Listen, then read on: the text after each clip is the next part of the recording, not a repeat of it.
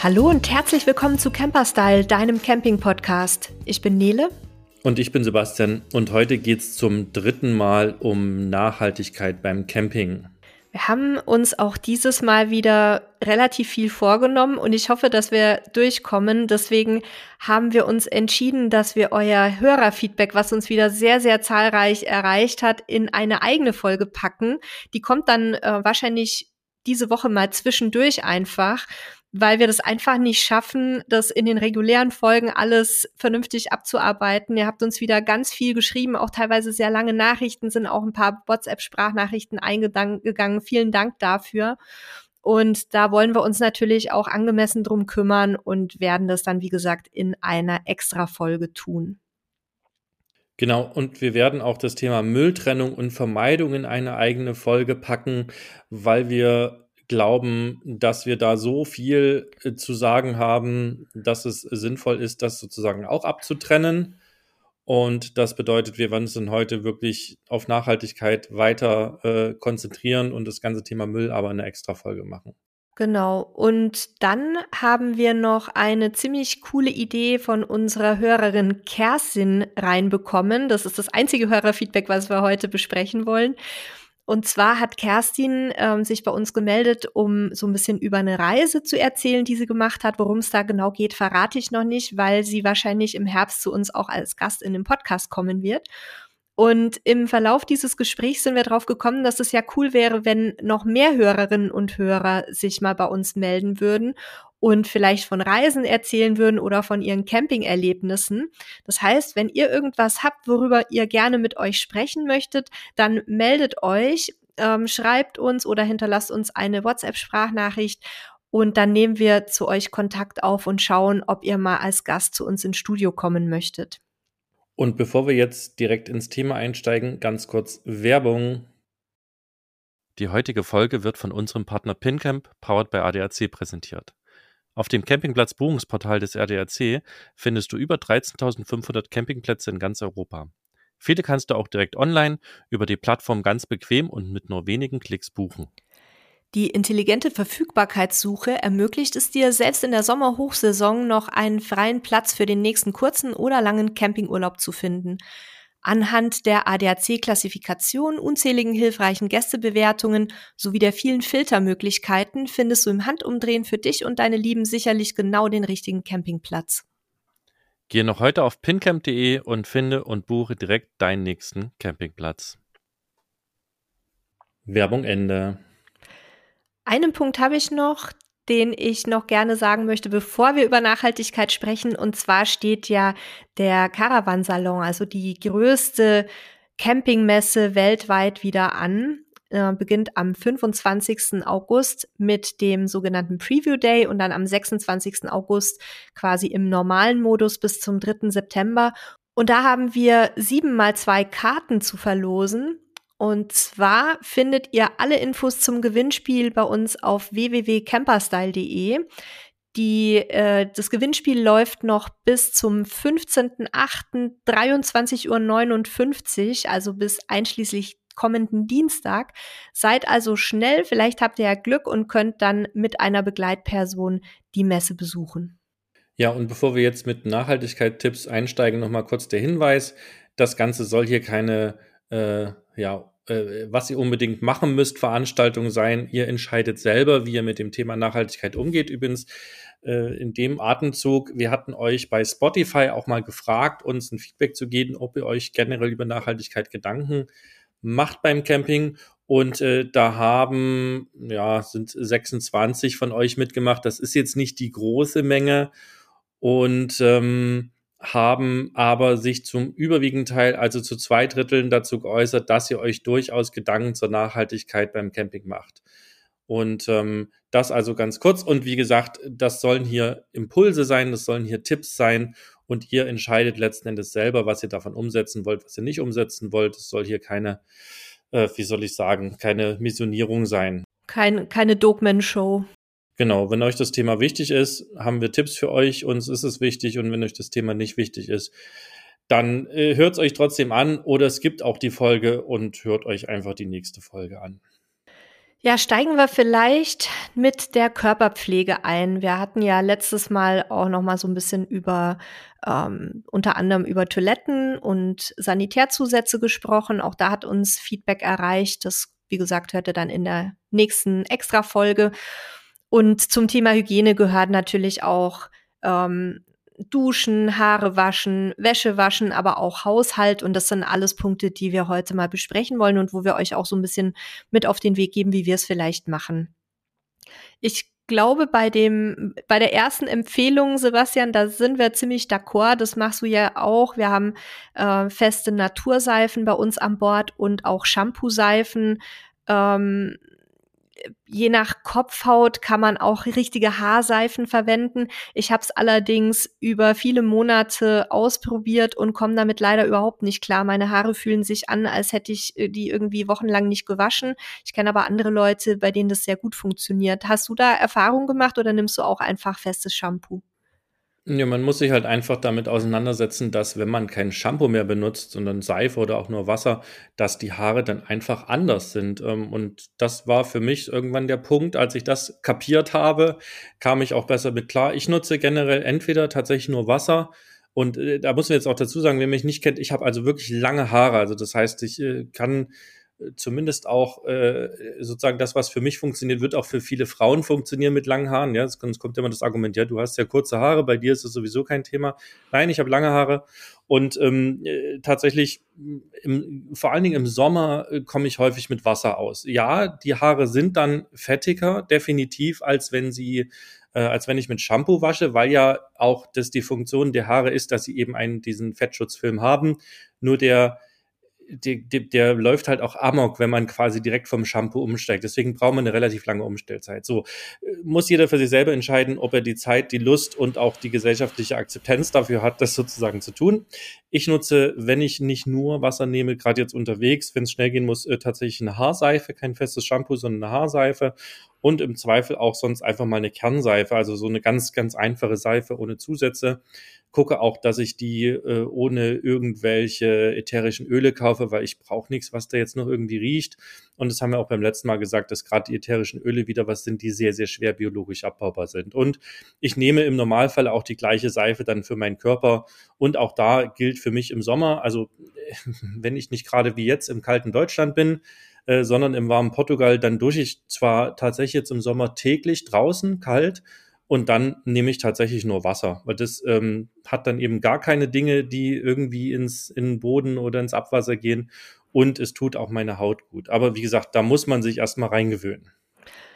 Also ich muss gestehen, dass ich das nicht kann. Ich habe das auch eine Zeit lang probiert, weil gerade ja auch so in der Instagram-Blogger, YouTuber-Welt dieses ähm, No-Poo, also ohne Shampoo die Haare zu waschen, ziemlich gehypt wird und bei einigen Leuten auch wohl zu sehr, sehr guten Ergebnissen führt, dass die Kopfhaut sich halt ähm, sehr schön neutralisiert und dass die ganz tolle Haare bekommen, auch und ganz volle Haare wieder aber ich ähm, kriege das nicht hin. Also ähm, wenn ich mal zwischendurch einfach schnell meine Haare wasche, möchte ich das auch mal eben ähm, ohne, ähm, ohne Shampoo.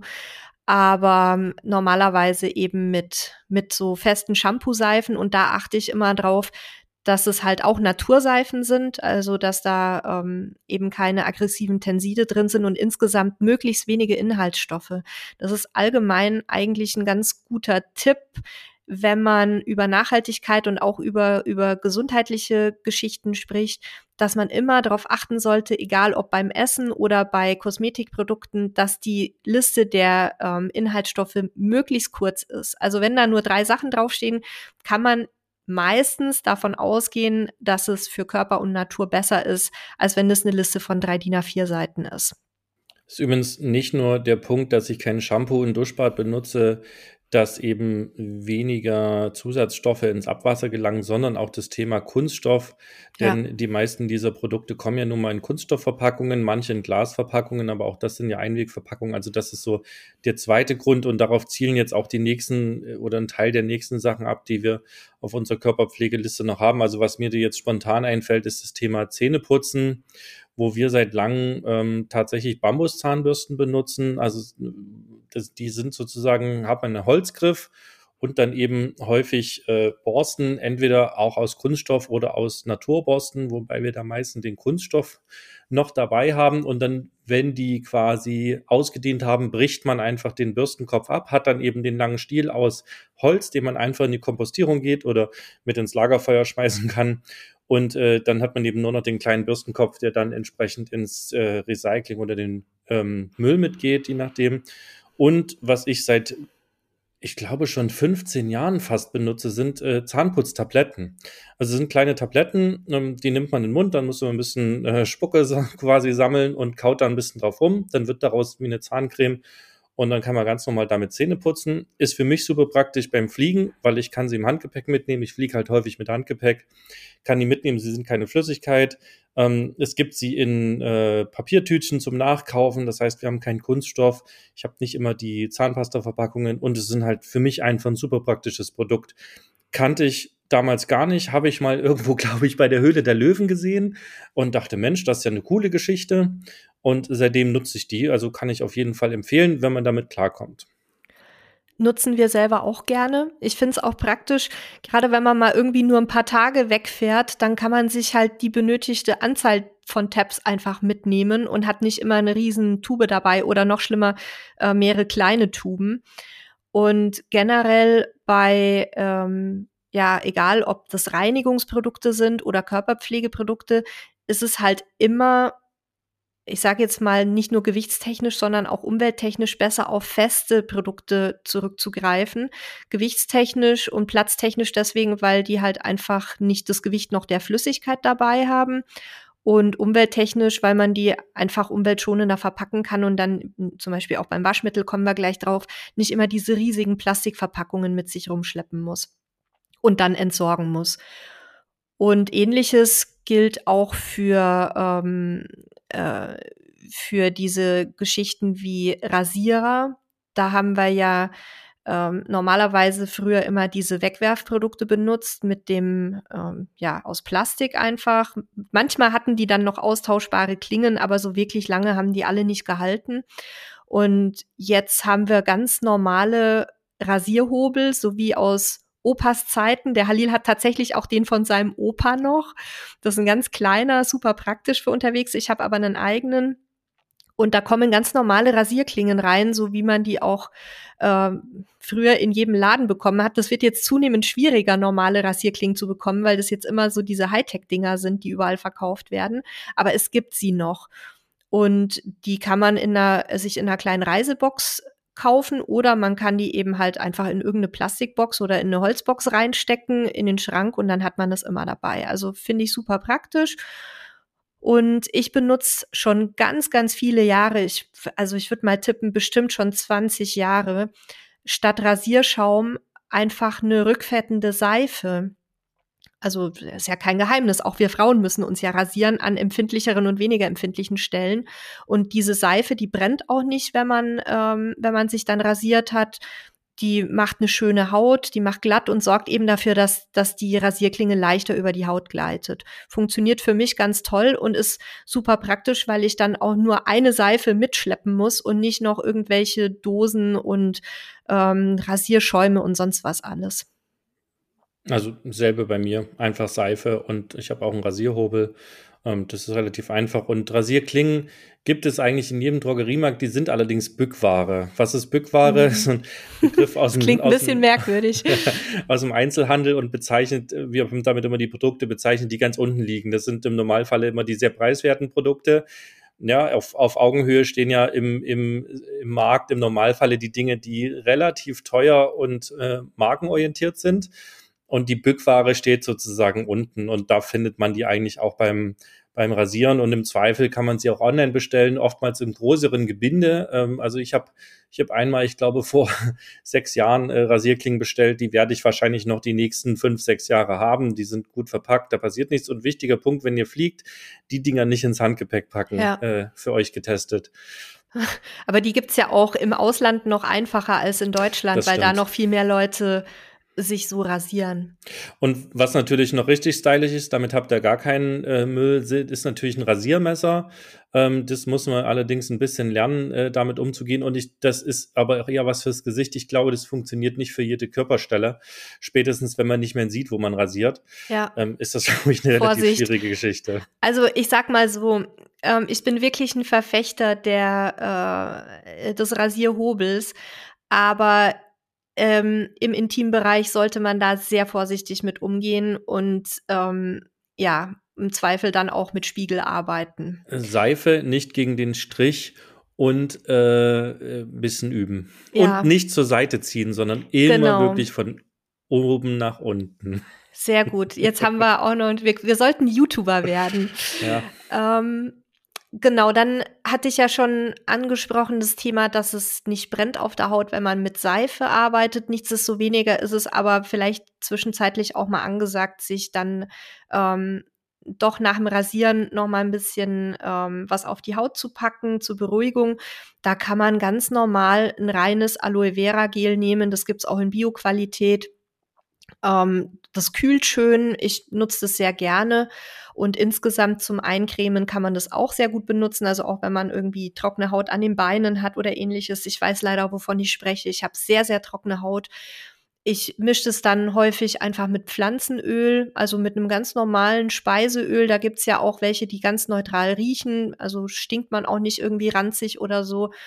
Und das macht normalerweise eine, eine sehr schöne Haut. Und wenn das nicht reichen sollte, oder wenn Öl zu fettig ist, dann kann man einfach eine normale Feuchtigkeitscreme ähm, aus der Drogerie nehmen, ähm, in der Sensitivversion irgendein Bio-Naturkosmetikprodukt.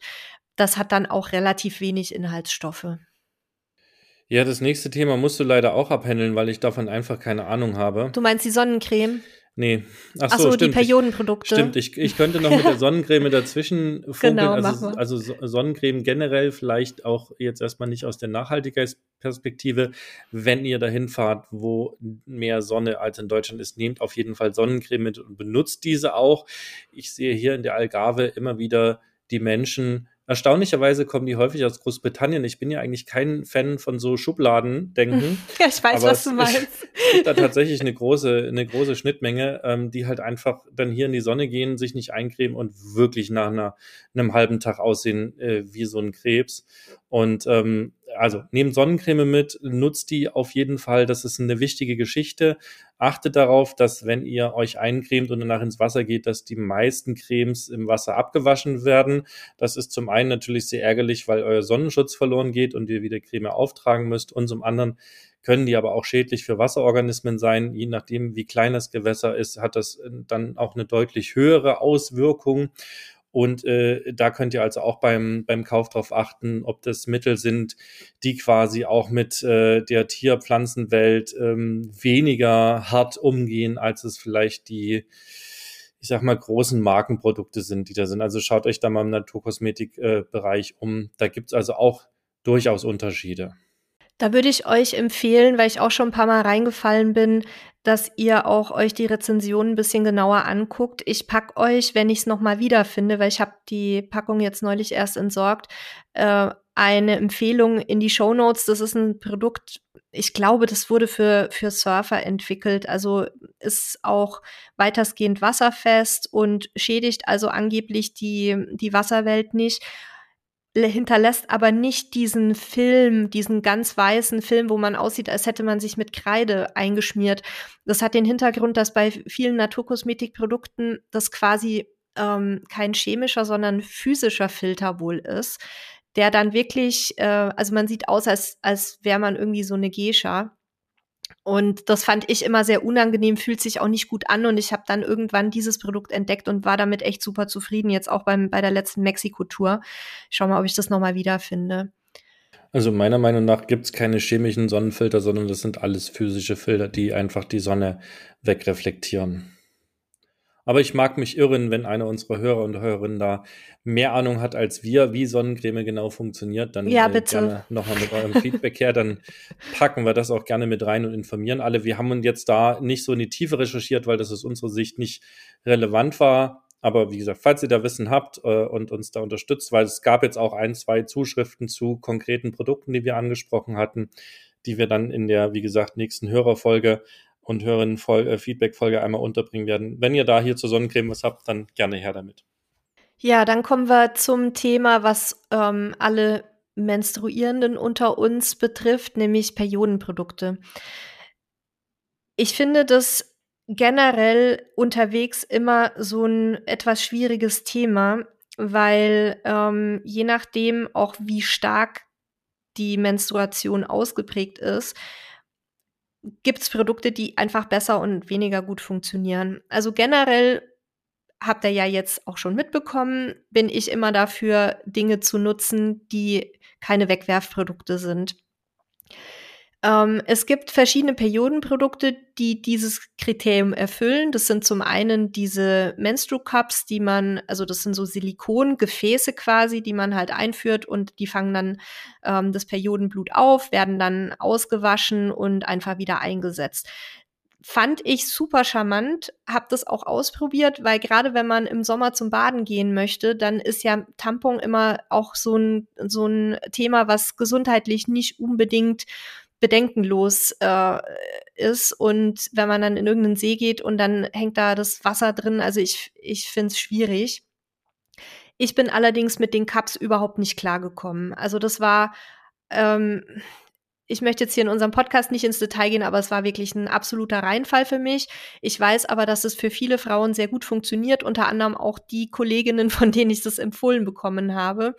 Das ist also ein, ein sehr gutes, ähm, eine sehr gute Alternative zu Tampons, weil man ja auch beim Camping noch mehr das Problem hat, wo man das Zeug immer entsorgt. Also wir wissen alle, wenn man dann so im Camper unterwegs ist, dann soll das ja nicht in die Toilette und kommt es in irgendeinen Abfalleimer und man hat vielleicht nicht sofort die Möglichkeit zu entsorgen und dann fängt es bei Hitze halt an zu riechen. Und da finde ich eigentlich so eine Lösung zum Auswaschen sehr, sehr gut.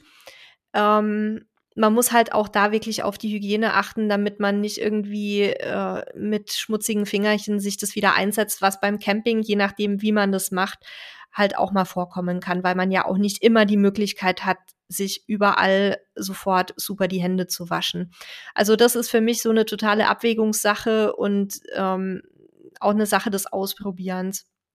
Was ich gut finde, sind waschbare äh, Periodenslips, die ähm, muss man dann natürlich relativ zügig auch waschen, aber die trocknen sogar relativ schnell. Das habe ich ausprobiert. Und die haben auch meistens so eine so einen antibakteriellen ähm, ein so eine antibakterielle Einlage oder einen antibakteriellen Stoff. Und das sind also Produ Produkte, die könnte ich wirklich empfehlen, wenn man jetzt eben nicht übermäßig starke Blutungen hat. Also so vielleicht zum Ausprobieren für euch als Ideen, wenn ihr da Interesse habt. Das wären so die zwei Punkte, wo ich sagen würde, da könntet ihr mal gucken, wie es funktioniert für euch. Ja, kommen wir zum Wäschewaschen. Ich glaube, den Körper haben wir jetzt soweit abgehandelt. Ähm, hier wäre mein erster Tipp, weil ich es gerade auch wieder bestellt habe, weil ich das in Portugal nicht bekomme und mitnehme. Ähm, tatsächlich fürs Waschen in der Waschmaschine ähm, nutzen wir so ähm, Waschmittelblätter. Ich weiß gar nicht, wie der mhm. Fachbegriff dafür ist. Das sind letzten Endes wie so eine, so eine Art Papierblättchen, ähm, die haben, was haben die? A5, A6, denke ich mal so. Und die sind quasi mit dem Waschmittel getränkt und die gibt man mit in die Wäsche, kann man auch zerreißen, kann also auch nur einen Teil nehmen, wenn man eben nur ein bisschen Wäsche wascht. Äh, so generell so ein Blättchen für eine gefüllte Maschine. Und äh, die lösen sich auf, das ist Zellulose. Das heißt, das geht einfach im, ne, im, im Waschwasser mit, mit auf. Und ähm, das hat den großen Vorteil, dass ich eben keine Verpackung habe. Wir haben keinen Kunststoff und wir haben auch ähm, nur eine Pappverpackung außenrum. Und die Dinger sind halt super leicht, super, super kompakt und lassen sich halt perfekt transportieren. Kann ich also schön mit unterwegs oder äh, quasi mit auf Reisen nehmen. Das ist tatsächlich so die, das Mittel unserer Wahl. Davor hatten wir, bis ich das entdeckt habe, Tabs dabei, weil die halt auch relativ kompakt waren. Das wäre jetzt auch so meine Empfehlung, weil diese beiden sozusagen Waschmittel Arten kann man recht gut transportieren und sie haben auch gleichzeitig noch den Vorteil, dass sie wenig Verpackungsmaterialien mit dabei haben.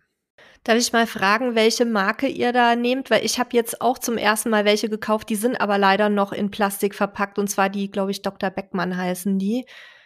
Ich kann mal gerade, also ich, ich oute mich mal wieder als Amazon-Fan, ähm, weil ich habe Oh nein, doch nicht in der Nachhaltigkeitsfolge.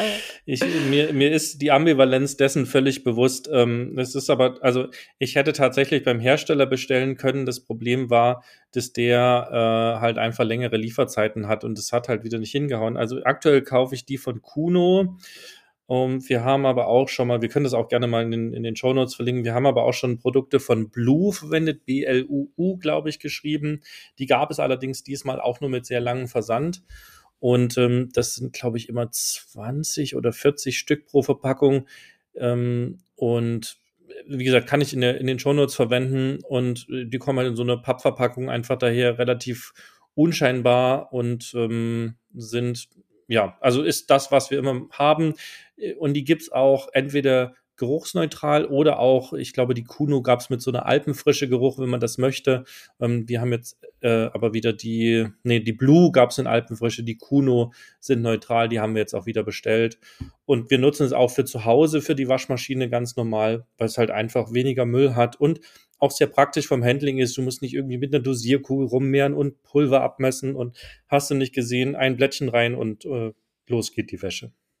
Finde ich auch super nützlich, wenn man die Wäsche irgendwie transportieren muss. Also wir gehen ja entweder dann auf dem Campingplatz waschen oder im Waschsalon. Und dann ist es manchmal nervig, wenn man da die ganze, ähm, das ganze Flüssigwaschpulver, die, wie viel Liter das auch immer sind, da immer mitschleppen muss. Und bei den Blättern, die habe ich jetzt ja auch erst vor kurzem für uns entdeckt, da nimmst du halt einfach die Menge mit, die, die du an Waschladungen planst zu waschen und ähm, ja, wiegt halt einfach nix, ne? Und ansonsten, ja, was du schon gesagt hattest, halt auch Tabs, das wäre auch meine Empfehlung gewesen. Auch hier wieder verhältnismäßig leicht, weniger Zuladung und platzsparend. Oder dann das klassische Pulver, da kann man ja auch eine kleinere Menge sich irgendwo abfüllen. Und da habe ich mal noch mal ein bisschen nachgeguckt, weil wir das eigentlich jetzt nicht mehr verwenden. Ähm, aber die Marken, die bei Waschmitteln von ähm, Ökotest und Utopia, das ist so eine Nachhaltigkeitsseite, ganz gut bewertet wurden, sind eben äh, Produkte mit also entweder ohne oder mit ganz wenig Tensiden, Duftstoffen und Mikroplastik. Und da waren genannt Sonett, Almavin, Hess Natur und E-Cover oder Ecovert. Ich weiß nicht genau, wie es, ob das Englisch oder Französisch gesprochen wird. Da würde ich euch den Link zu Utopia auch noch mal in den Shownotes ähm, hinterlegen. Dann könnt ihr euch den Artikel selber mal durchlesen. Ja, und ansonsten, was haben wir bei Wäsche noch? Na klar, das, was man zu Hause auch macht, die Wäsche halt bei einigermaßen schönen Wetter aufhängen, statt die in den Trockner zu packen. Das ist auf jeden Fall auch nachhaltiger. Und da gibt's ja ganz tolle Wäscheleinen auch für Camper oder ihr nehmt halt einfach ein Stück äh, Fallschirmleine oder ähnliches. Können wir euch auch noch mal ein, zwei Produkte in den Shownotes empfehlen. Ja, und eine, eine Kernseife zum Beispiel oder eine, eine Wäscheseife für die Handwäsche ist auch eine sinnvolle Geschichte, die eben auch mit relativ wenig Verpackungsmaterial äh, daherkommt und auch relativ wenige Stoffe enthält, um, wenn es dann die Handwäsche sein soll. Da haben wir übrigens eine ganz tolle Seife mal schon vor zwei, drei Jahren muss es gewesen sein zum Testen bekommen.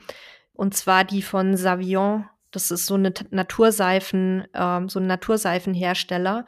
Da gibt's alles Mögliche, also Wäscheseife, äh, Sohleseife, also mit, mit Salz, dann verschiedene ähm, auch Fellseifen, zum Beispiel für Tiere. Äh, da könnt ihr euch auch mal in dem Online-Shop umgucken. Das lohnt sich auf jeden Fall, ist aber auch ein bisschen teuer. Also Kernseife tut's im Grunde auch.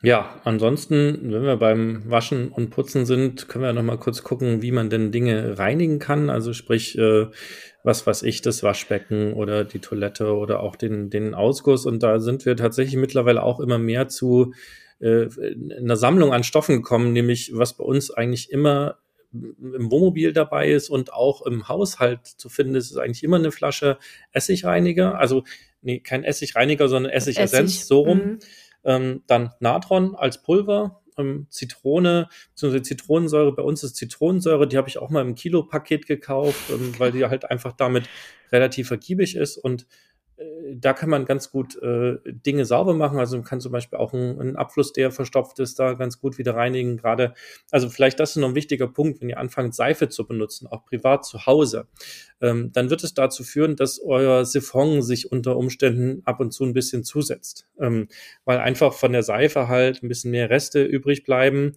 Das kommt ein bisschen auf die Seifenart an, im Gegensatz zu den ganzen Flüssigseifen und was da alles ist. Da sind so viel Kram drin, dass das nicht passiert.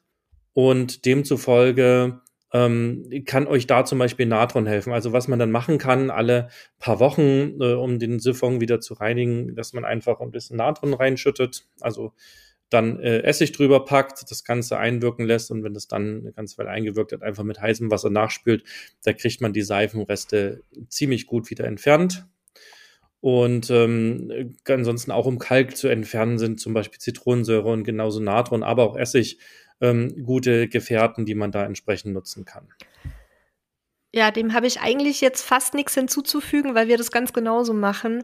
Ähm, außer vielleicht noch der Hinweis, ihr solltet natürlich gucken, welche ähm, Oberflächen und Armaturen was vertragen. Ne? Also es gibt auch zum Beispiel Dichtungen, die können ein bisschen äh, zickig auf, auf Säuren reagieren, also sprich auf Essig oder Zitronensäure oder auch gewisse Metalle da vielleicht einfach mal vorsichtig austesten.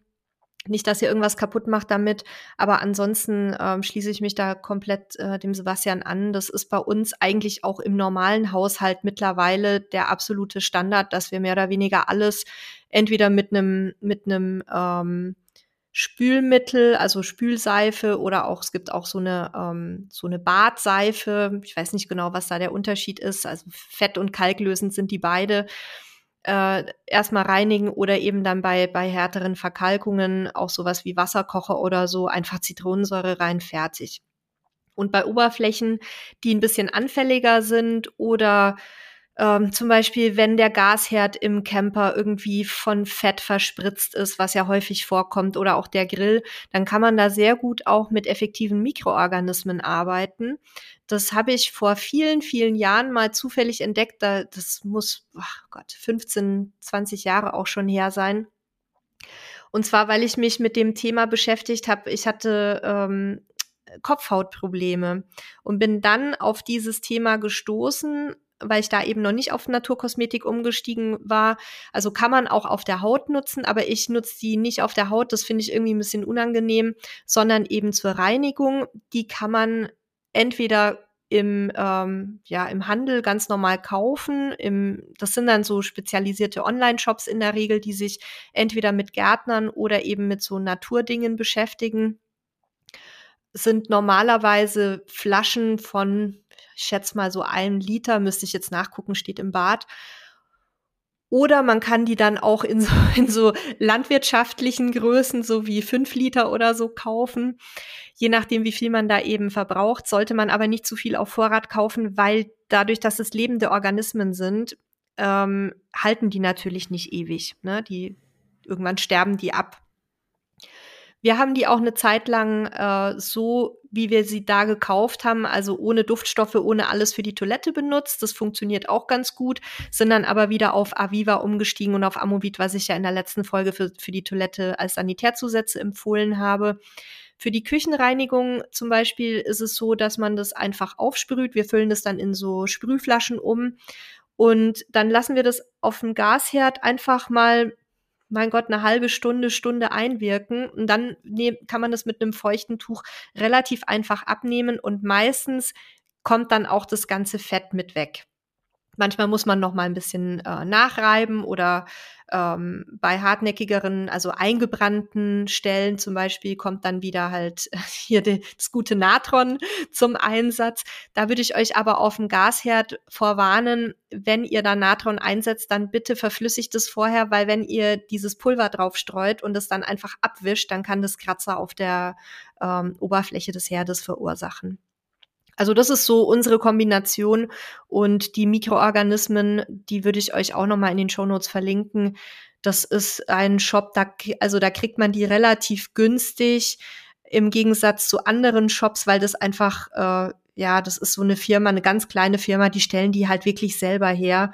kann man im Grunde auch selber sich ansetzen, ist aber ein bisschen Arbeit damit verbunden.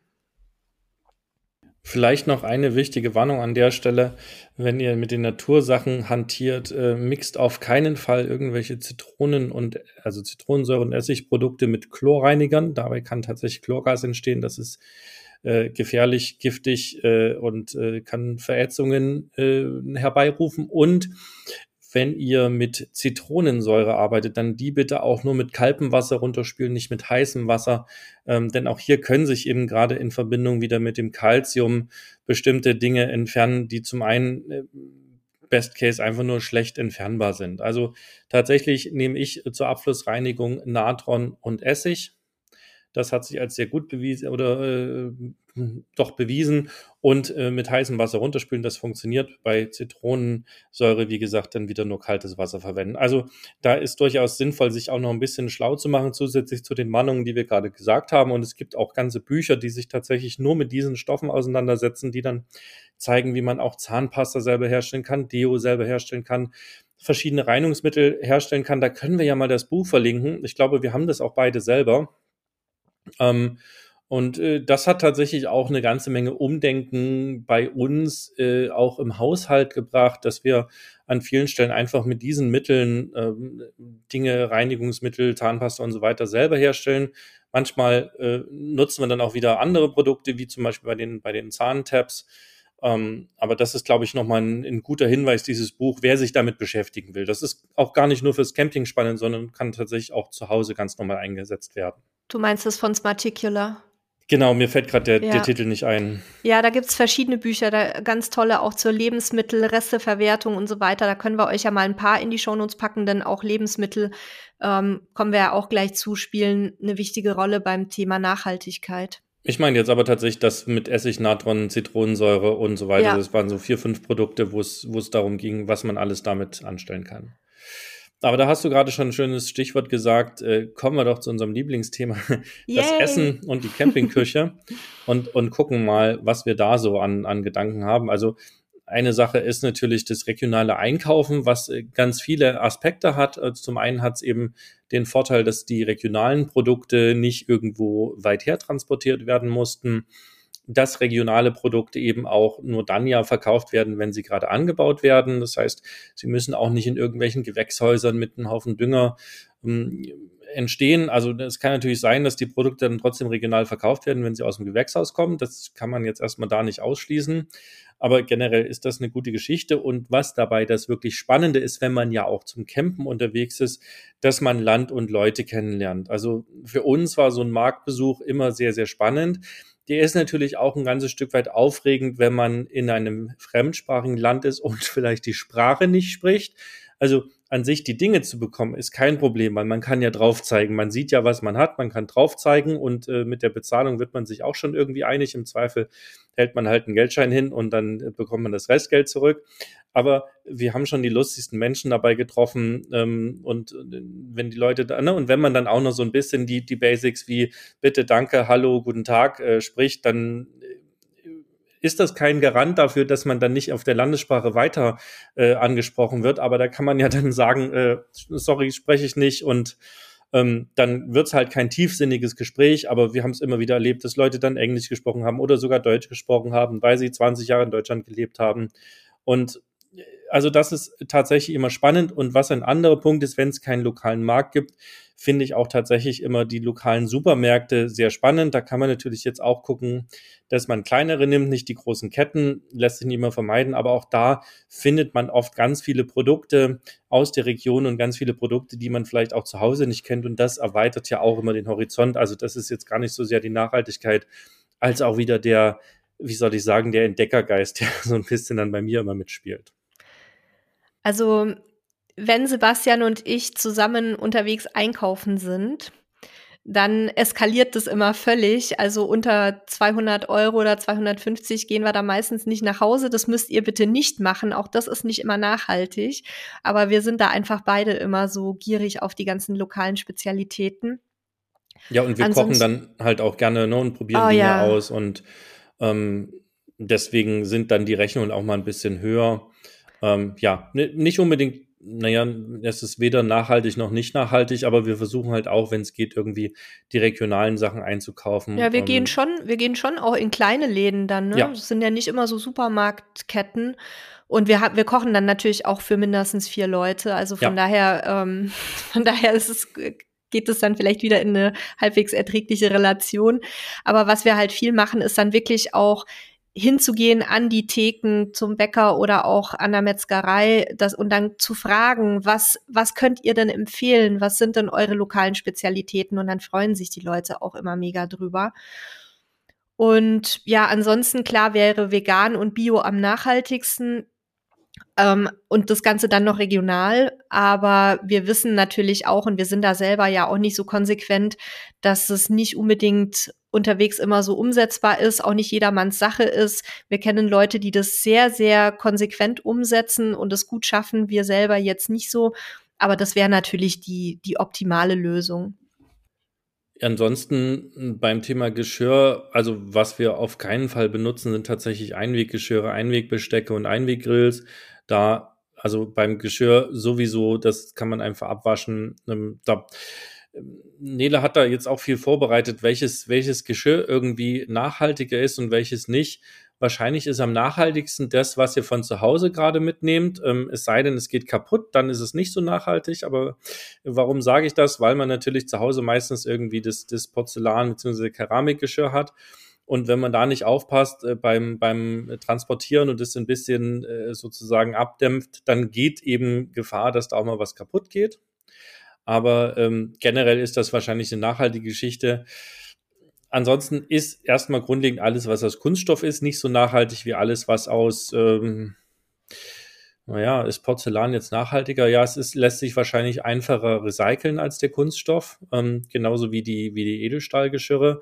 Sie haben natürlich aber auch alle ihre Vor- und Nachteile, ne? wie Gewicht, ähm, Preis und so weiter. Also ich, ich habe mich lange mit dem Thema Geschirr beschäftigt und habe irgendwie so für mich festgestellt, dass es echt schwierig ist, da eine wirklich nachhaltige, langlebige und gesundheitsförderliche Lösung zu finden. Denn wir haben ja ähm, das Thema Bambus, haben wir ja auch schon öfter mal drüber gesprochen und auch drüber geschrieben dass ähm, dieses sogenannte Bambusgeschirr äußerst umstritten ist und ich glaube auch mittlerweile in der EU nicht mehr verkauft werden darf, oder? Hast du da neue Erkenntnisse? Es wird nicht mehr verkauft. Ob es, es wird nicht ein Verbot gab oder nur mhm. irgendwas im Raum schwebt, weiß ich nicht. Aber am Ende des Tages, also wir haben das eigentlich als eine coole Geschichte empfunden, bis wir uns dann damit näher beschäftigt haben und festgestellt haben, da ist zwar irgendwie sind da ein paar Bambusfasern drin mhm. und deswegen heißt es Bambusgeschirr, aber am Ende des Tages war es eben sehr viel Melamin und andere ähm, Kunststoffharzverbindungen und die zum Teil tatsächlich auch so minderwertiger Qualität waren, dass wenn du heiße Dinge eingefüllt hast, also auf einen Teller was Heißes gepackt hast oder eine Tasse heißes Getränk eingefüllt hast, dann war eben die Gefahr, dass da eben äh, Stoffe ausgeschwemmt wurden und dann eben in den Lebensmitteln waren. So. Ja, genau das, genau das gleiche bei, bei Melamin ja, also als, als reinem, bei reinem Melamingeschirr ja auch. Das soll man ja auch nicht mit ähm, Lebensmitteln von über 70 Grad genau. in Verbindung bringen. Das, sonst können Schadstoffe austreten. Zwischenzeitlich gab es dann mal ein Bambusgeschirr, was angeblich komplett ohne Melaminharze auskam. Das gibt's aber schon lange nicht mehr. Wahrscheinlich war das ein falsches Werbeversprechen. Und dann hat, äh, gab es auch mal was aus Maisstärke, habe ich auch schon ewig nicht mehr gesehen. Also wir sind jetzt ähm, immer noch momentan bei unserem uralten Melamingeschirr, weil das, also ich, irgendwie rede ich mir ein, dass wir das jetzt seit acht Jahren benutzen und ähm, was jetzt noch nicht ausgetreten ist an Schadstoffen, das wird jetzt wahrscheinlich auch nicht mehr austreten. Und am nachhaltigsten ist natürlich immer das, was man nicht neu kauft, sondern äh, und wegschmeißt, sondern weiterverwertet. Wir versuchen es jetzt aber mal mit ähm, Porzellantellern und Kristallgläsern von der Firma Silvi, die haben wir schon bestellt. Das sind ja diese, ähm, diese ist ja diese, dieses Geschirr mit den Magneten drin, ähm, weil ich eigentlich am liebsten von Porzellan esse. Ähm, und weil jetzt die, die alten Teller wirklich langsam über den Jordan gehen, die sind auch absolut zerkratzt mittlerweile schon. Und ein paar sind uns auch schon runtergefallen, die gehen auch direkt kaputt immer. Was man auch noch nehmen kann, ist BPA-freies Edelstahl. Das äh, kann ich nicht benutzen, weil wenn man das, wenn man darauf irgendwas schneidet, dann kratzt es ganz unangenehm und das Geräusch kann ich einfach nicht ertragen. Aber zum ähm, für Tassen zum Beispiel habe ich sehr gerne Edelstahl. Und Email mag ich auch sehr gerne. Das erinnert mich immer so an meine Großeltern. Das ist aber halt sehr schlagempfindlich und wenn dann die Email-Beschichtung ähm, abplatzt, dann können da auch wieder Schadstoffe austreten. Also es ist alles was Geschirr angeht, nicht so ganz einfach. Wenn ihr aber zum Beispiel einfach euer gutes altes Porzellan oder Keramikgeschirr von zu Hause mitnehmt, dann müsst ihr das natürlich gut sichern. Darüber haben wir, glaube ich, auch schon mal im Podcast gesprochen. Da würde ich euch entweder die Folge oder unseren entsprechenden Artikel dazu nochmal verlinken. Ähm, da findet ihr dann ein paar Möglichkeiten, wie ihr das ähm, so in die Schränke packt, dass es halt während der Fahrt nicht klappert und auch nicht kaputt geht. Im, Prinzip auch bei Tellern gerade kann man halt einfach so Filzstückchen dazwischen legen. Die gibt's ja. natürlich wunderbar als Stern geschnitten oder man macht sich da auch selber was. Filz ist ja auch, je nachdem wie hergestellt ist, ein Naturprodukt. Und äh, das dämpft eben das Ganze ab und, und lässt ihn nicht kaputt gehen. Um, ähm, und genau, für alle anderen äh, Sachen haben wir eine eigene Folge Geschirr, Transport und, und Sicherung. Die könnt ihr euch einfach mal anhören. Äh, da haben wir relativ viel zu gesagt. Dann bleibt letzten Endes noch so ein bisschen das Thema, was trinke ich, was, was ist mit dem Wasser? Trinke ich das Wasser aus meinem Wohnmobil oder aus meinem äh, Campingfahrzeugtank äh, generell oder kann ich es nicht trinken? Kann ich Leitungswasser trinken oder nicht trinken? Ich möchte da gar keine Empfehlung geben, was ihr tun sollt, sondern ich möchte tatsächlich einmal sagen, wie wir es tun und warum und dann könnt ihr für euch selber entscheiden, was für euch der richtige Weg ist. Und ich habe auch so ein, zwei Sachen noch, die wir im Laufe der Jahre für uns benutzt haben. Also generell, das Wasser aus dem Tank haben wir bei unseren Fahrzeugen, nachdem wir sie übernommen haben und das einmal das ganze Wassersystem gereinigt haben, auch getrunken, ohne irgendwelche gesundheitlichen Probleme. Wenn wir dann irgendwann den Fall hatten, dass das Fahrzeug ein, zwei Monate irgendwo stand und wir das nicht ablassen konnten, nicht reinigen konnten, dann haben wir aufgehört, das Wasser aus dem Tank zu trinken und haben uns quasi so einen großen Wasserballon irgendwo mal gekauft oder so einen Kanister genommen und haben den einfach lokal am Wasserhahn auf dem Campingplatz aufgefüllt. Auch das ohne nochmal extra Filter, ohne irgendwas und nie mit Problemen. Das Einzige, was man in Spanien und Portugal immer mal hatte, ist das relativ viel Chlorgeschmack oder äh, Chlorgeruch oder es, ich glaube, es ist gar nicht Chlor, sondern irgendein anderer Stoff im Wasser war. Ähm, dazu lässt man das Wasser einfach kurz mit offenem Deckel ein paar Minuten in der Sonne stehen und dann ist es ziemlich schnell verflogen. Dann kann man es auch trinken. Wir haben zwischendrin auch mal experimentiert. Wir hatten so Trinkflaschen mit einem ähm, Aktivkohlefilter drin, also wo man direkt beim Trinken quasi das Wasser nochmal durch äh, Aktivkohle gefiltert hat. Das hat diese Stoffe auch rausgenommen. Das war uns aber irgendwann zu nervig und dann musste man die Filter ständig tauschen. Ähm, und wir haben tatsächlich sechs Jahre lang jegliches Leitungswasser getrunken, außer wir hatten irgendwie ähm, da tatsächlich einen Hahn, der äh, direkt neben der Toilette war. Das haben wir tatsächlich nicht benutzt äh, ne, neben der Toilettenentsorgung, aber solange es irgendwelche Wasserhähne waren, Hähne waren, haben wir das immer getrunken und tatsächlich keine gesundheitlichen Probleme davon getragen. Das ist aber unsere Welt und das sind unsere Mägen, die nicht super robust sind, aber glaube ich halt so Durchschnittsmägen sind. Ihr könnt und müsst es selber für euch entscheiden. Und was wir immer noch dabei hatten, ist so eine halbe bis ein Liter Trinkflasche für jeden, ähm, die man quasi dann einfach hat, weil es praktischer ist, als immer diese großen Ballons äh, zu haben, aus denen kannst du nicht schlau trinken.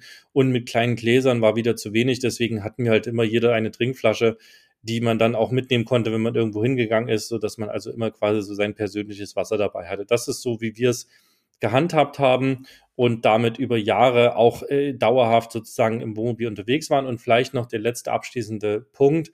Ich habe ja gerade gesagt, wenn wir frisch gereinigt hatten, dann haben wir auch das Wasser aus dem Tank getrunken. Das ist ein ganz wichtiger Punkt. Wir haben das Fahrzeug aber auch 24-7 bewohnt. Das bedeutet, es war immer Bewegung im Wassertank drin und wenn die nicht mehr gegeben war, dann haben wir es nicht mehr getrunken. Das möchte ich nochmal als Warnung mitgeben, weil das kann eben für ein Campingfahrzeug, was nur zum Urlaub benutzt wird, gelten, dass das Wasser lange steht und dann würde ich es definitiv auch nicht mehr trinken, ohne dass ich das ganze System einmal reinige. Ja, oder dass sich halt eben irgendwie durch die Feuchtigkeit, die zurückbleibt, dann so ein Biofilm oder Algen bilden. Ähm, ich mache es ganz kurz zum Thema Wasser. Äh, wir machen es komplett anders, ähm, weil wir beide von frühester Kindheit durch Halil leben in Mexiko und ich leben auf Reisen mit meinen Eltern in Afrika und sonst wo sowas von drauf getrimmt sind, kein Wasser aus der Leitung zu trinken, wenn man die Quelle nicht wirklich kennt, dass wir tatsächlich ähm, völlig unnachhaltig uns ähm, unterwegs die großen Gebinde aus dem Supermarkt holen.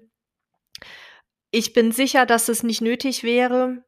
Wir waren aber auch schon in Europa auf Campingplätzen, wo das Wasser nicht nur von fragwürdiger, sondern von ganz schlimmer Qualität war, wo wir Gott sei Dank transparente Flaschen befüllt haben oder Kanister und gesehen haben, dass es irgendwie gelb und mit Schwebstoffen aus der Leitung kam oder einmal rot im Baltikum, also so wie, wie mit Rost. Ähm, ja. Das ist gar ähm, nichts Schlimmes. Das nee, ist, ist auch nichts Schlimmes. Komisch aber, aus, aber ja. Aber es widersteht einem wirklich, das dann, das dann so direkt sich hinter die Binde zu, zu klemmen.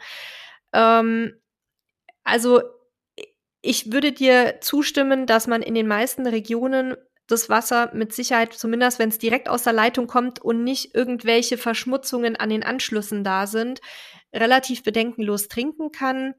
Ähm, bei uns ist es eher eine psychologische Sache, dass wir das nicht so wirklich über uns bringen, wenn wir es jetzt nicht abkochen, zum Beispiel für Tee oder für Kaffee oder ähnliches.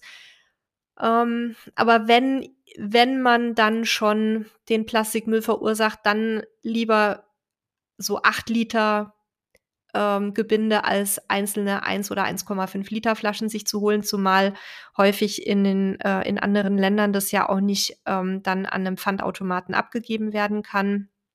Das sozusagen das Leergut ich liebäugel immer noch mit dem Thema Wasseraufbereitungsanlage, aber das ist natürlich eine Investition, die muss sich auch lohnen und im Moment würde sich die weder von der Nachhaltigkeit noch finanziell für uns in irgendeiner Form rechnen. Von daher, ja, also da bin ich überhaupt nicht nachhaltig unterwegs.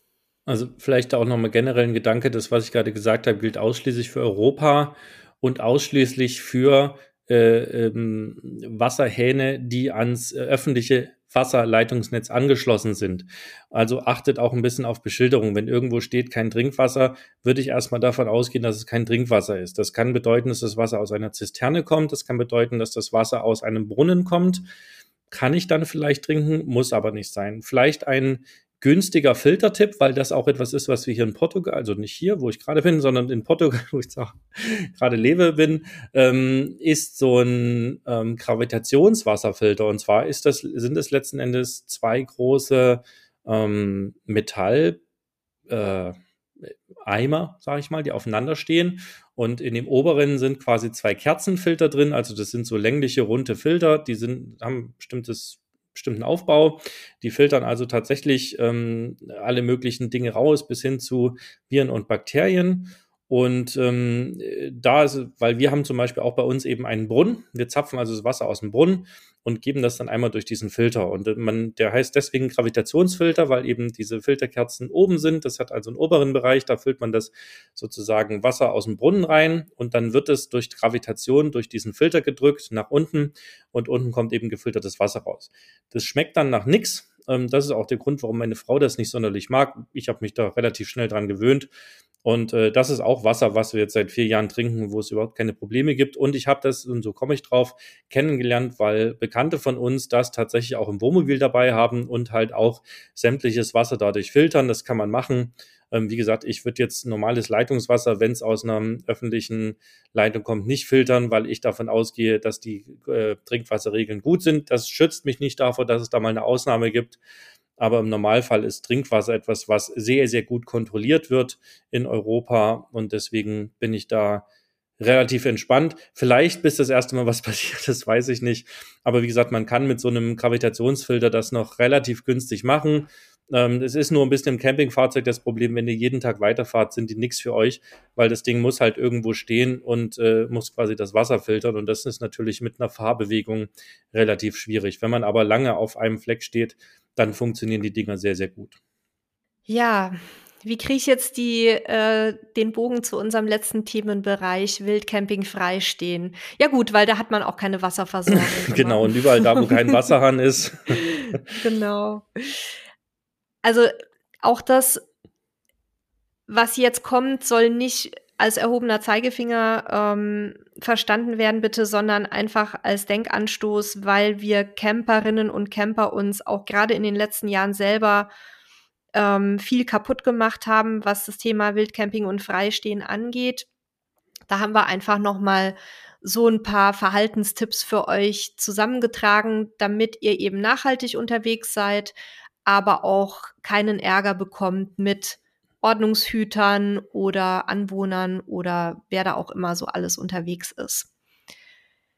Ganz wichtig immer, und da gucken wir selber wirklich sehr genau drauf, ist, dass man eben nicht sich in Naturschutzgebieten niederlässt. Also Naturschutzgebiete sind eigentlich in allen Ländern irgendwie durch Schilder an den Wegen gekennzeichnet und da sollte man bitte auch zugunsten der lokalen Tier- und Pflanzenwelt einfach darauf verzichten, sich dahin zu stellen.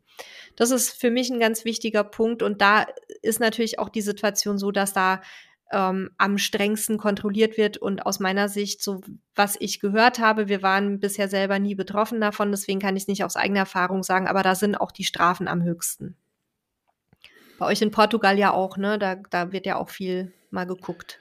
Ja, also es, zum einen hat es den Vorteil durch Corona, dass die, die Regelung sich etwas gelockert hat. Das heißt, man darf jetzt 48 Stunden da, wo es nicht verboten ist, stehen, also gerade vor allen Dingen auf Parkplätzen, allerdings eben nicht in Naturschutzgebieten, und äh, man muss dazu wissen, dass eben in Portugal der ganze Küstenabschnitt auch als, als Schutzgebiet gilt. Also das heißt, generell Küste ist im Normalfall tabu, selbst wenn da ein Parkplatz ist. Aber das ist, wie gesagt, Spezialregel Portugal. Generell eben da, wo was geschützt wird, habe ich eigentlich mit meinem Campingfahrzeug nichts zu suchen, weil ich damit auf jeden Fall auf, in irgendeiner Art und Weise immer stören werde, äh, weil ich da halt nicht hingehöre. Und ähm, ja, Müll ist halt so ein Thema. Ne? Also wir kennen Camper und auch Wildsteher und Freisteher und haben das auch selber gelebt, dass wir versucht haben, äh, Müll, also den eigenen Müll sowieso mitzunehmen, aber auch eben der fremde Müll, der rumlag, mitzunehmen. Also das heißt, ein bisschen aufzuräumen. Das rechtfertigt nicht, dass man wo steht, wo es nicht erlaubt ist. Ähm, aber das ist natürlich eine, eine sinnvolle Geschichte. Das haben wir tatsächlich immer gemacht, wenn wir irgendwo standen, dass wir halt eine Mülltüte rausgenommen haben und aufgeräumt haben. Aber generell lasst halt euren Kram nicht liegen, nehmt ihn mit. Und wenn der Müll einmal voll ist, dann schmeißt es nicht oben drauf, äh, in der, in der schon, in dem Wissen sozusagen, dass es runterfallen könnte, sondern nehmt es halt gerade in der Heckgarage mit bis zur nächsten Mülltonne, die frei ist. Ansonsten das Thema Feuer. Ich weiß, Lagerfeuer machen ist toll, Feuerschale rausstellen, Grill rausstellen. Das ist alles super romantisch und toll und gehört für viele absolut dazu. Allerdings ist das Thema Brände halt ein großes Thema und mittlerweile nicht mehr nur in Portugal und Spanien, sondern mittlerweile auch hier in Deutschland, wenn es richtig kalt ist. Und ich kann nur eindringlich dafür raten, ihr macht euch kein Bild davon, wie schnell so trockenes Gras, so trockene Bäume sich entzünden. Man hat da einfach keine Vorstellung von. Und wenn irgendwie ihr in Spanien, Portugal um die Zeit jetzt, also im Sommer unterwegs seid, dann ist da offenes Feuer tabu und äh, nicht nur irgendwo, sondern überall. Es sei denn, es ist ein dafür ausgewiesener Platz, wo es erlaubt ist. Und ich sehe auch hier immer wieder in Portugal Leute, die jetzt im Sommer unbedingt ihr Lagerfeuer machen müssen. Es ist nur ein Funke, der irgendwie nach oben geht äh, und, und ein Grasbüschel zum äh, Brennen bringt. Und es gibt jede Menge Feuer jedes Jahr alleine dadurch. Also da möchte ich nochmal eindringlich informieren, dass das wirklich eine gefährliche Sache ist und man das überhaupt nicht abschätzen kann als Mensch an den meisten Stellen, wie gefährlich das ist. Ja, du, du hattest ja das auch schon, oder ihr habt das ja auch schon quasi des Öfteren mehr oder weniger hautnah miterlebt, wie man sich da auch fühlt, wenn auf einmal irgendwo in der Nähe so ein Feuer ausbricht und man nicht weiß, wie schnell ist, kommt es zu uns, wie schnell ja. kommt es zu uns. Und wer sich da mal so ein bisschen informieren möchte, wie traumatisierend das auch ist, jetzt äh, mal abgesehen davon, was an Natur kaputt geht, höre sich einfach mal so ein paar Zeugenberichte ganz aktuell an von Rhodos, wo die Leute ja teilweise nicht mehr wussten, wie sie überhaupt noch da rauskommen sollen. Ja, und vieles davon kann wirklich vermieden werden. Also es ist nicht, sind nicht, sind nicht Lagerfeuer und Camper die einzigen, ne? Definitiv nicht. Nee. Es gibt genügend Menschen, die einfach ihre Kippe achtlos wegschmeißen. Ähm, es gibt Menschen, die einfach im, in dieser äh, Feuersaison mit einem Freischneider arbeiten, der ein Metallblatt hat. Es, äh, euer Auspuff vom Fahrzeug ist super heiß, wenn ihr lange gefahren seid. Wenn ihr damit auf einer trockenen Wiese äh, euch hinstellt, und das ist beim Freistehen auch eine Gefahr, dann kann es sein, dass dir Feuer fängt. Ähm, das sind alles so Sachen, die passieren können. Das sind Maschinen, wo das passieren kann und so weiter und so fort. Irgendein Funkenschlag Es ist nicht nur das Lagerfeuer. Ähm, und gerade das Thema mit dem heißen Auspuff und, und der Wiese, das haben wahrscheinlich die wenigsten auf dem Schirm. Ich habe das tatsächlich schon erlebt in Portugal, ähm, dass, dass äh, jemand äh, das wirklich passiert ist und überhaupt nicht darüber nachgedacht hat und da fast ein ganzes Hundeschalter abgebrannt wäre. Also das, das sind ganz viele Dinge, äh, die gerade eben beim Freistehen passieren. Ja, auf Campingplätzen ist man da meist vorbereitet und da habe ich vor allen Dingen auch eine Löschinfrastruktur. Wenn ihr halt irgendwo nirgendwo seid, ist die eben nicht vorhanden. Also habt da einfach ein bisschen, seid ein bisschen sorgsam, ein bisschen umsichtig vor allen Dingen und da, wo es verboten ist, ich weiß, klingt blöd, aber da gibt es auch häufig Gründe, warum das so ist. Und ähm, dann ist es manchmal schlau, sich dran zu halten. Es liegt immer in eurem Ermessen, was ihr macht. Nur wie gesagt, sind halt viele Dinge, die wir auf den ersten Blick gar nicht sehen und erkennen können, die da trotzdem schiefgehen können. Zum Thema Zigarettenkippen noch mal ganz kurz. Ich bin ja selber auch äh, Raucherin. Ähm, generell Feuer oder nicht ist es immer eine schlechte Idee, Zigarettenkippen einfach wegzuwerfen, weil eine Kippe bis zu 40 Liter Grundwasser verseuchen kann, vergiften kann. Ähm, was super einfach ist und wirklich ähm, in jede Tasche passt. Es sind so kleine Taschenaschenbecher. Da muss man auch nicht die teuren kaufen, die dann noch irgendwie so einen Zigarettenhalter zum Ausklappen haben, sondern da tut's irgendwie so eine ähm, Pastillendose. Manchmal gibt's ja so Pfefferminz oder Lakritzpastillen oder so in, in so Blechdöschen oder eine Pullmollschachtel oder was auch immer ähm, irgendwas, was halt nicht selber entzündlich ist. Und da kann man super die Zigarette reinpacken. Das haben wir zum Beispiel immer dabei, auch, ähm, auch wenn wir an den Strand gehen, ist immer ein kleiner Taschenaschenbecher dabei, damit man halt ähm, dann die Kippen wieder mitnehmen kann. Und da stinkt dann auch nichts, weil wenn man die einfach so zum Beispiel in eine Hundekottüte reintut, wenn die aus sind, oder in eine Plastiktüte oder so und in den Rucksack packt, dann stinkt es halt manchmal ganz widerlich. Und wenn ihr das aber in diese Blechdosen reinpackt, zumindest ähm, ist es so, dass sich der Geruch dann nicht irgendwie in den, ähm, in den Taschen festsaugt. Ja, ansonsten, die Chemietoilette gehört nicht in die Natur. Wenn ihr eure Notdurft irgendwo in der Natur hinterlasst, manchmal lässt sich nicht vermeiden, dann guckt halt, dass ihr das vergrabt. Ähm, wir haben es halt auch schon überlegt, dass, äh, oder erlebt, so rum, überlebt haben wir es auch, aber wir haben es schon erlebt, dass wir halt an irgendeinem auch Freistehplatz waren, wo auch ein äh, paar mehr sich gesammelt haben, äh, war so die Weihnachtszeit und dass du dann aber, wenn du da ein bisschen durch die Büsche gelaufen bist, an jeder Stelle halt irgendwelches Klopapier hast liegen sehen. Mit das, dem entsprechenden äh, zugehörigen Würsten. du kannst es ruhig sagen, wie es Vergrabt's halt wenigstens, dass man, dass es weg ist. Das macht es jetzt nicht so richtig viel besser, wenn das im großen Stile auftritt. Aber wenn das in einem kleinen Rahmen ist, ist das immer noch was, wo die Natur mit klarkommt. Aber dann vergrabt halt den Kram wenigstens. Also zum einen ist es unangenehm, wenn man reintritt. Zum anderen, wenn man einen Hund auch noch dabei hat und der den Kram. Naja, ich erspare euch das, ähm, aber äh, in, in wirklich einen kleinen Klappspaten da dabei zu haben, wenn man halt Freisteher ist und, und schon keine Toilette dabei hat, ist sicherlich eine Geschichte, die man organisieren kann.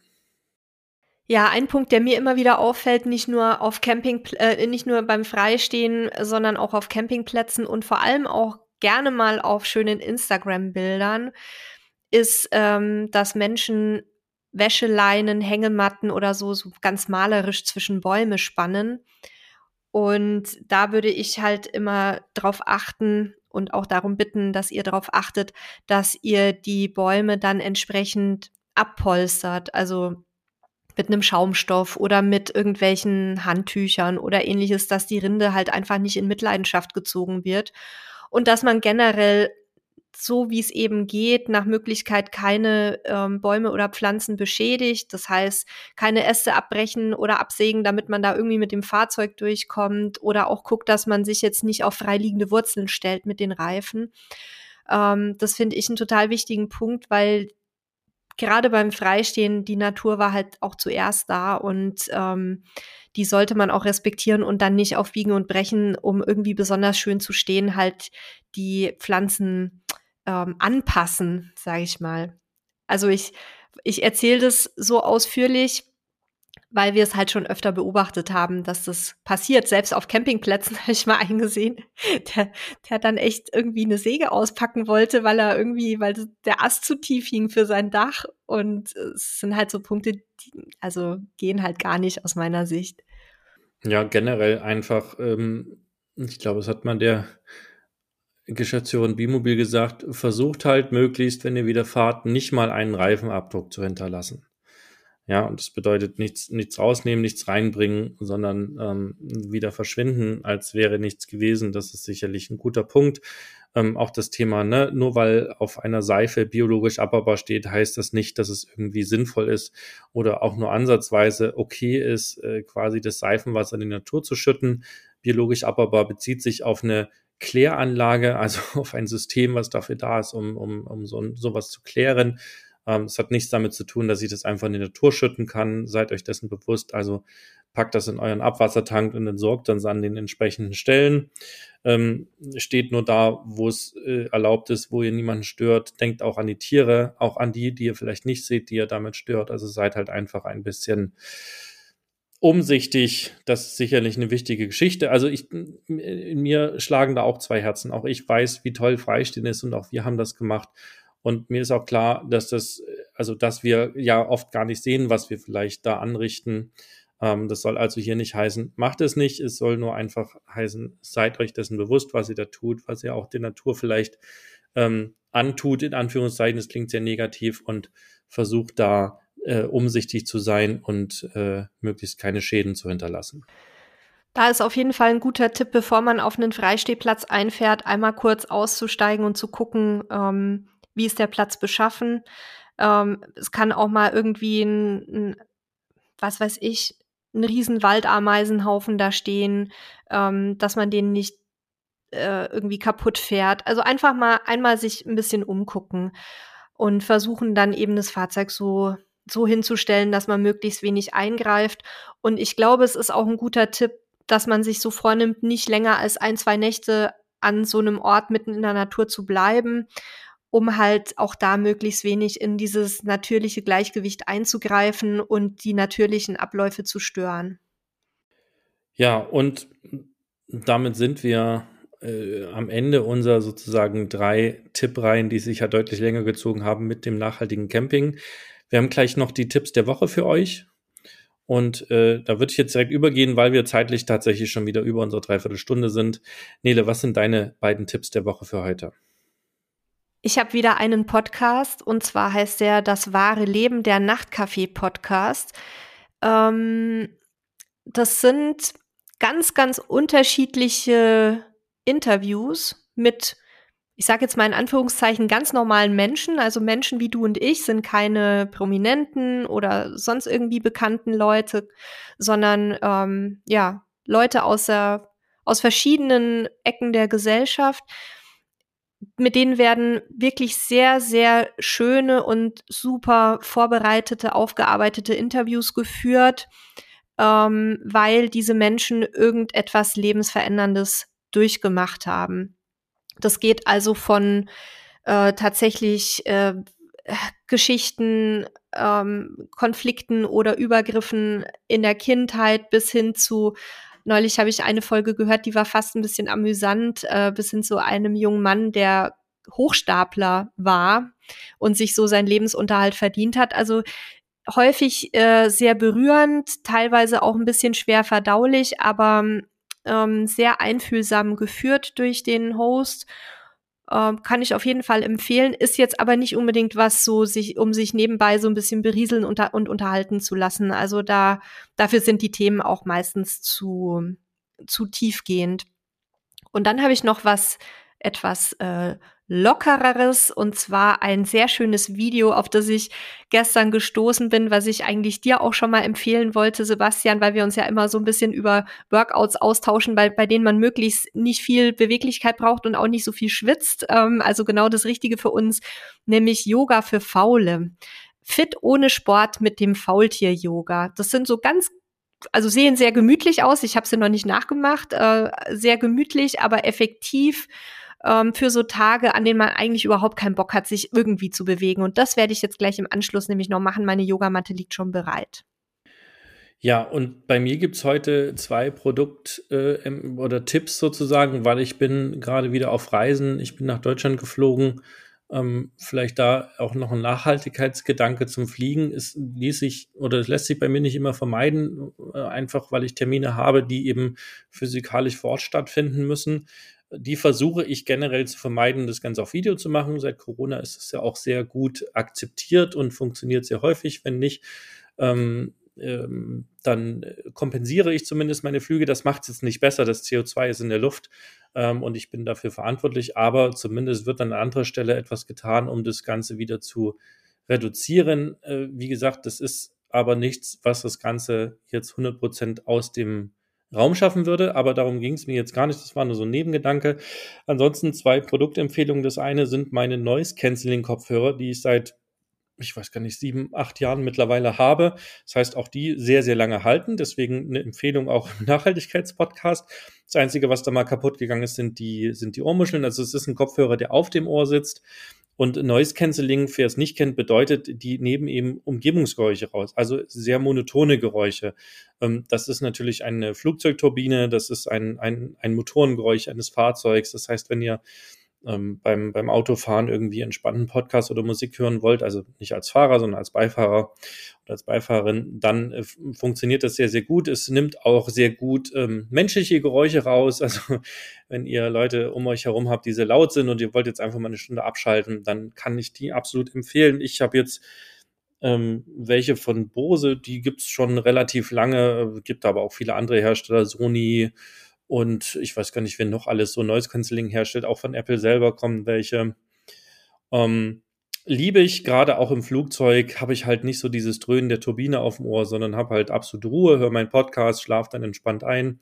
Also Produktempfehlung Nummer eins, Produktempfehlung Nummer zwei, auch gerade auf Reisen, ist eine kleine Powerbank, die sich an mein iPhone hinten per Magnet anschließen lässt. Also es gibt da so ein MagSafe-System beim iPhone, bei Android gibt es das, glaube ich, nicht. Ähm, da kann ich quasi hinten ans Telefon etwas Magnetisches, was dafür vorgesehen ist, ranpacken äh, und dann klebt das da durch Magnetismus.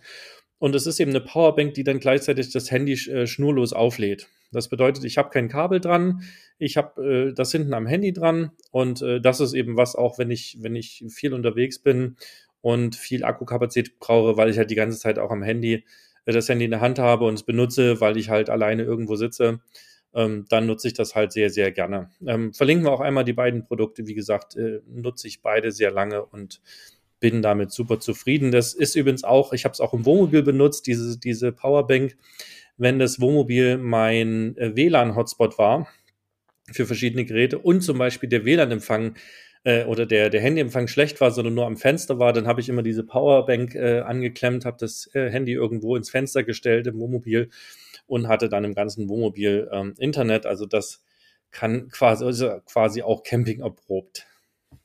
Ja, sehr schön. Jetzt haben wir wieder über eine Stunde hier geschafft. Gut, dass wir das Hörerfeedback verschoben haben. Mm, ansonsten gibt's eigentlich jetzt, glaube ich, nicht mehr viel zu sagen, außer dass wir uns natürlich immer über Bewertungen, Feedback und natürlich neue Abonnenten freuen. Also abonniert den Podcast, wenn ihr auch zum Beispiel die nächste Folge zum Hörerfeedback nicht verpassen möchtet. Und ja, dann steht die Messe vor der Tür. Da werden wir auch ein bisschen was machen. Können wir vielleicht nächste Woche was dazu erzählen. Ich wünsche euch jetzt noch ein schönes Wochenende. Sebastian, dir natürlich auch. Und wir hören uns nächste Woche wieder. Tschüss. Danke auch von mir und tschüss an euch alle. Ciao.